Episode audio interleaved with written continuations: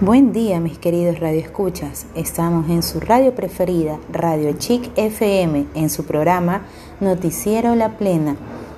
El día de hoy tenemos en el orden de noticias nacionales, presidente Guillermo Lazo cumple la meta del plan de vacunación 9 sobre 100. 9.623.000 ecuatorianos le dijeron sí a la vacunación Tiempo atrás esto se veía imposible de hacerlo, pero para el presidente Guillermo Lazo era un compromiso fuerte con el pueblo ecuatoriano. Después de tanta muerte y angustia que tuvieron que pasar miles de ecuatorianos, esto no podía esperar más tiempo y desde que asumió la presidencia fue un objetivo claro que debía cumplir. Y la gestión del vicepresidente, el doctor Alfredo Borrero, junto con la ministra de Salud, doctora Jimena Garzón, sobre el manejo de la vacunación ha sido muy eficiente. Asimismo, vale mencionar el papel importantísimo que se ha venido dando por parte de la Cancillería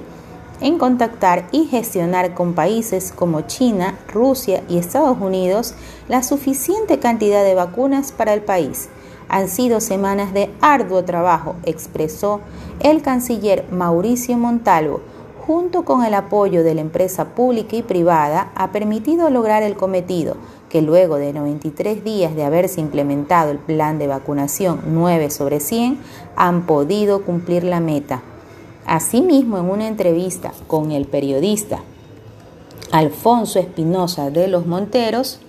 el presidente Guillermo Lazo manifestó que el Instituto Nacional de Higiene Leopoldo Izquieta Pérez cerrado hace nueve años atrás por el entonces expresidente Rafael Correa, entrará en proceso de remodelación y adecuación de sus instalaciones con el objetivo a corto plazo de producir las vacunas CanSino y Sinovac, ya que en su visita al país occidental mantuvo diálogos con el presidente de China, Xi Jinping, a espera de esa posibilidad, informó para ustedes Cintia Bosques.